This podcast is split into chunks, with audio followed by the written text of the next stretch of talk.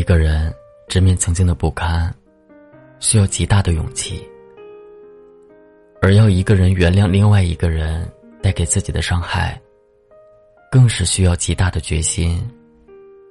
如果换作是你，你会怎么做选择呢？嘿，我所有亲爱的听友们，你们好吗？欢迎大家来到这一期的花火，我是锦绣。今天要跟你们分享的文章是：你可以不原谅，但要跟自己和解。作者：Jita。前段时间，贾静雯和前夫同框出现在女儿的毕业典礼上，引起了很多网友的震惊。那天，他发了条微博，说：“是无私的爱，把我们凝聚起来。”谁曾想到，当初那个在镜头面前哭着说见不到女儿，不惜卖掉自己上海的房子，也要前往美国跟前夫打官司，争夺女儿抚养权的贾静雯，竟然跟前夫站在女儿身边，笑着合了影。我还记得某一年的金钟奖颁奖，也发生过类似的事情。作为颁奖嘉宾的小 S。在台上调侃自己的前男友黄子佼终于要结婚了，而后几个人还一起同台合影发了微博。早在几年前，黄子佼上《康熙来了》的时候，就已经与小 S 同台过。当时小 S 坦言，自己过去把感情看得太重，不理性，才会闹得双方都那么尴尬，话中带着自责。只见黄子佼两眼泛着泪花，看着小 S。这场两人的世纪大和解，被多次推上热搜，惹得众人纷纷感慨：最好的成全，无非就是前任结婚，我笑着祝福对方，往后余生，一切安好。每个人的生命中。都会出现很多走走停停的人。有些人注定只能在我们的人生里走一段。所以，那个仅仅只参与到你人生一小部分的人，不应该影响你余生更多的快乐。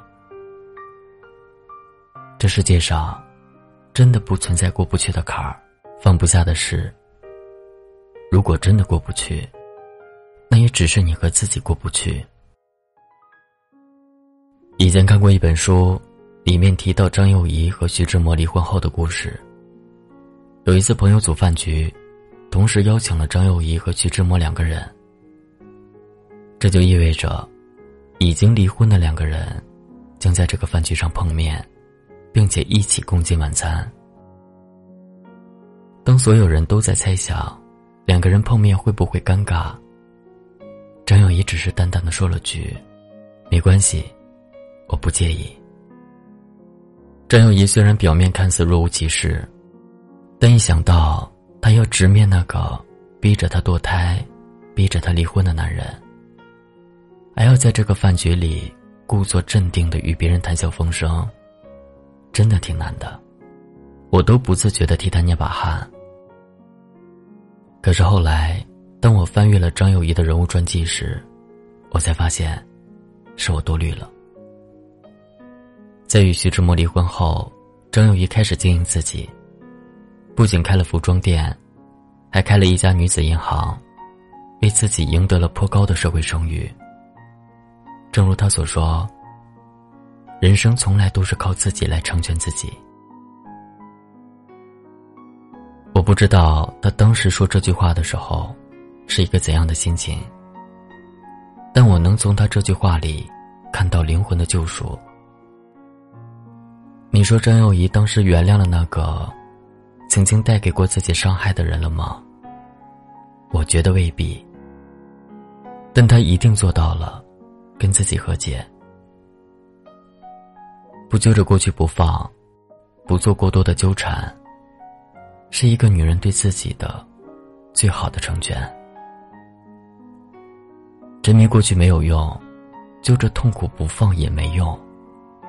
我们都无法回到过去，更改任何结局，也无法摇着那个人的肩膀，问他为什么要这样。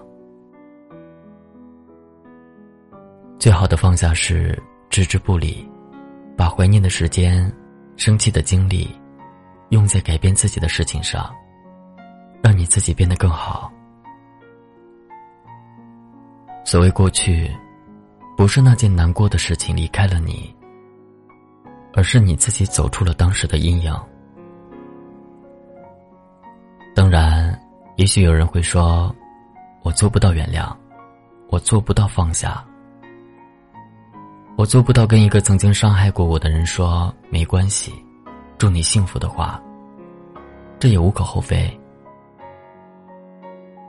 相声演员岳云鹏几年前在春晚结束后接受媒体采访，透露了自己十五岁在北京饭店当服务员的一件事儿。那时候，他因错算两瓶啤酒的六块钱，遭到客人三个小时的辱骂。在那三个小时的时间里，岳云鹏多次向客人道歉，最后还承诺这顿饭钱由他来出。客人依旧不依不饶，继续辱骂他。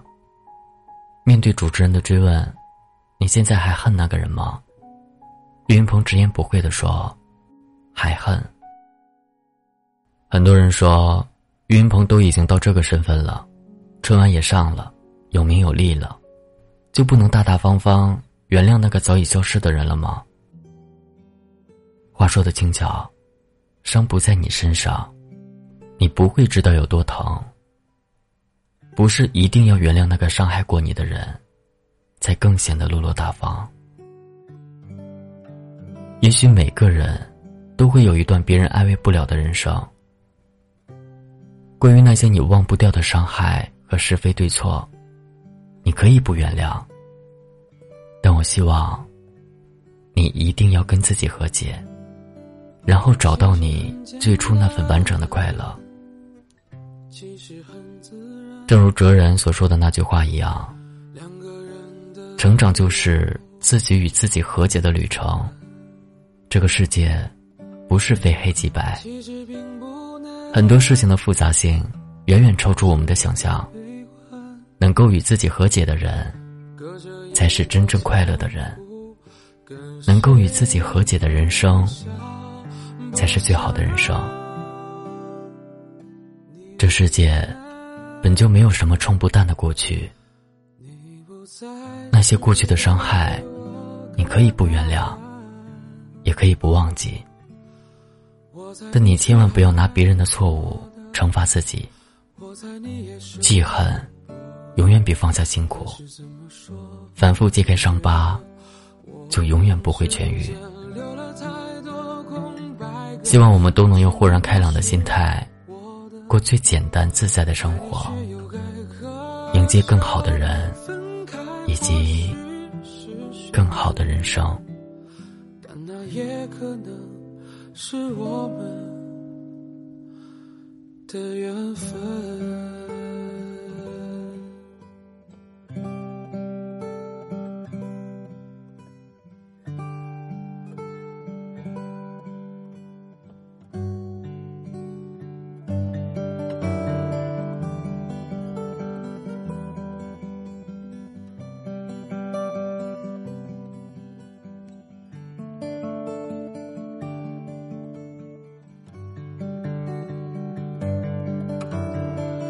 其实很简单，其实很自然。两个人的爱由两人分担，其实并不难，是我太悲观，隔着一道墙，不跟谁分享，不想让你为难，你不。再需要给我个答案。我猜你是爱我的，我猜你也舍不得，但是怎么说？总觉得我们之间留了太多空白格。也许你不是我的，爱你却又该割舍。分开或许是选择，但它也可能是我们的缘分。我猜你是爱我的。我猜你也舍，但是怎么说，总觉得我们之间留了太多空白格。也许你不是我的，爱你却有个